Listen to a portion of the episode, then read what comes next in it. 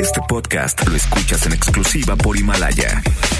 Si aún no lo haces, descarga la app para que no te pierdas ningún capítulo. Himalaya.com Dicen que el miedo es un mal compañero de viaje. Pero mira, la verdad ya es lo suficientemente miserable como para pasarla con miedo. Así que te invito a reír. Dicen los doctores, los psicoanalistas, los médicos y uno que otro brujo de Catemaco que cuando algo nos asuste, aprendamos a reírnos de ello. La risa es una de las mejores armas para superar la tensión, el miedo o el fracaso. Chécate, mejora nuestra química corporal, como han demostrado diversas investigaciones realizadas en los más exclusivos salones de masaje con calambre y el sentido del humor reduce la temida hormona del estrés. El cortisol disminuye el riesgo de enfermedades cardiovasculares y mejora nuestro estado de ánimo. Además, como decía mi abuelo, espantemos a la mala suerte con un pomo y unos buenos chistes.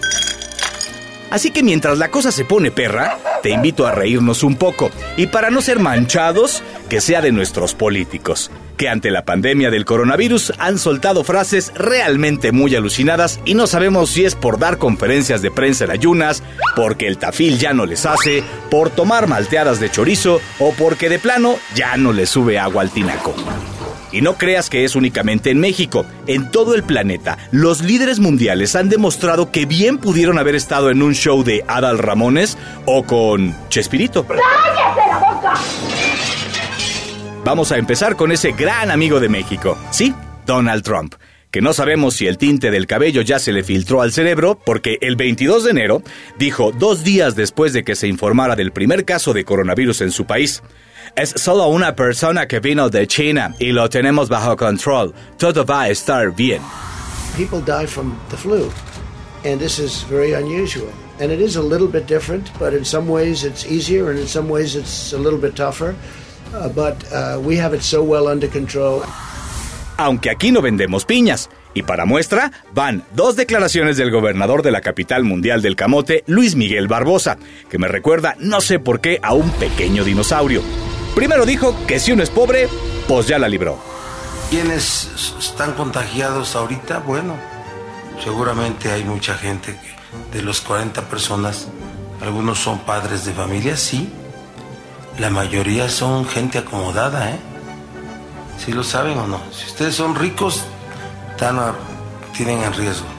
Si ustedes son pobres, no. Los pobres estamos, tenemos, estamos inmunes. Y ya encarrerados, le salió ese pequeño doctor que todos llevamos dentro y hasta dio la receta para curar el coronavirus. Entonces yo les propondría que quien tuvo coronavirus, pues sí, todas las restricciones, continúe con los cuidados. Con los cuidados, su caldo de pollo con cebollita y chile bien picoso. Hay quien dice que lo peor del COVID-19 es que nos ha vuelto rehenes de algo que se ha dado en llamar el show de los López, que tiene dos emisiones. Una es por la mañana con horario variable y la otra es a las 7 de la tarde. En esta última ha destacado su protagonista, el subsecretario de Salud, Hugo López Gatel, quien ha tenido tan buenas puntadas que ya se lo quieren llevar a hacer stand-up en Armadillo, Texas. De su ronco pecho han salido frases que seguro estarán en letras de oro en el Congreso cuando Morena siga en la presidencia por ahí del 2089. Para empezar, dijo que el presidente López Obrador es casi, casi como Superman, como un X-Men, como un Avenger, vamos, como Chanok y el Santo juntos. Su secreto, su enorme fuerza moral. no es una fuerza de contagio. En términos de una persona, un individuo que pudiera contagiar a otros, el presidente tiene la misma probabilidad de contagiar que tiene usted o que tengo yo. Y usted también hace recorridos, giras y, está en la sociedad. El presidente no es una fuerza de contagio. Entonces no, no tiene por qué ser la persona que contagie a las masas. En una más de sus maromas para quedar bien, dijo que López Obrador, a quien solo le falta caminar sobre el agua, le convendría enfermarse. Dios nos libre. Casi sería mejor que padeciera coronavirus, porque lo más probable es que él, en lo individual, como la mayoría de las personas, se va a recuperar espontáneamente y va a quedar inmune. Y entonces ya nadie tendría esta inquietud sobre él. Y al momento de explicar por qué no era bueno cerrar escuelas antes de la fase 2 o era la fase 1, bueno, ya no me acuerdo, pues simplemente dijo que mientras más niños contagiados hubiera, pues mejor. Vamos a suponer que tenemos una escuela de mil niños. Nadie está infectado. Y de repente de esos mil, un niño tiene la infección. Si yo cierro la escuela en ese momento, voy a tener un efecto positivo, porque estoy evitando que un niño contagie a 999 niños. Si yo en lugar de cerrar la escuela en ese momento, me espero a que la escuela tenga, por ejemplo, 10 niños infectados, puedo cerrar la escuela y esa medida aplicada a 10 contra 990 es más efectiva que si la cierro cuando es solo 1 contra 999. Suponemos que estudió en la primaria Joseph Goebbels, cuya frase es la letra con sangre entra. Si usted supone que a López Gatel le ha ido mal por sus declaraciones, está muy, muy equivocado.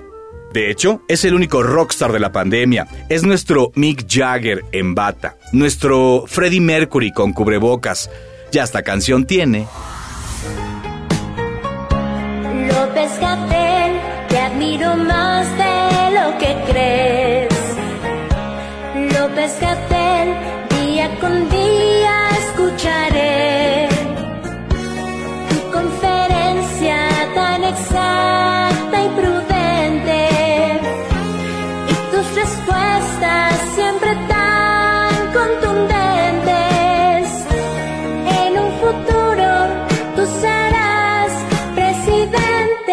López Gatel, López Gatel, López Gatel, López Gatel. Quédate en casa. Quien se lleva las palmas por muchas razones es el otro integrante del show de los López. Sí, adivinó usted, Andrés Manuel López Obrador.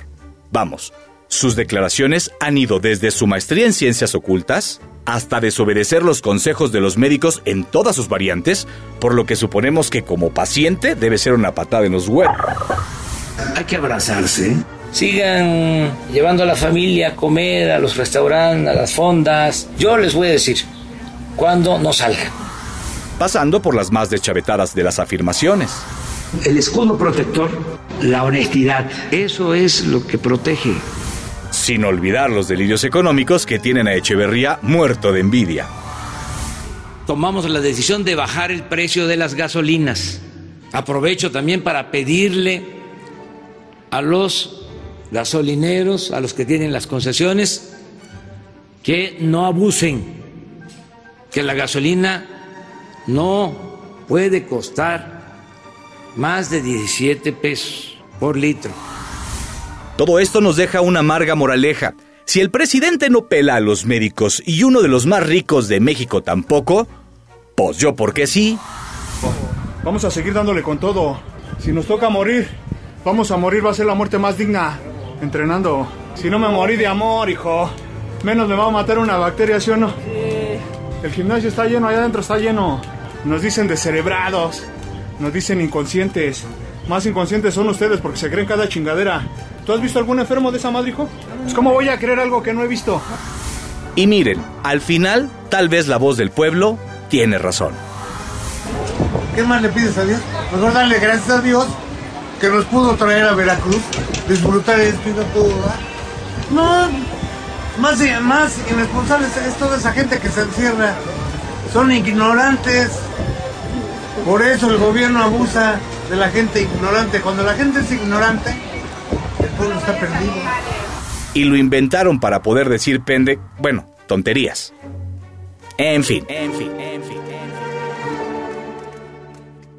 Este podcast lo escuchas en exclusiva por Himalaya.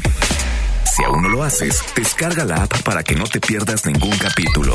Himalaya.com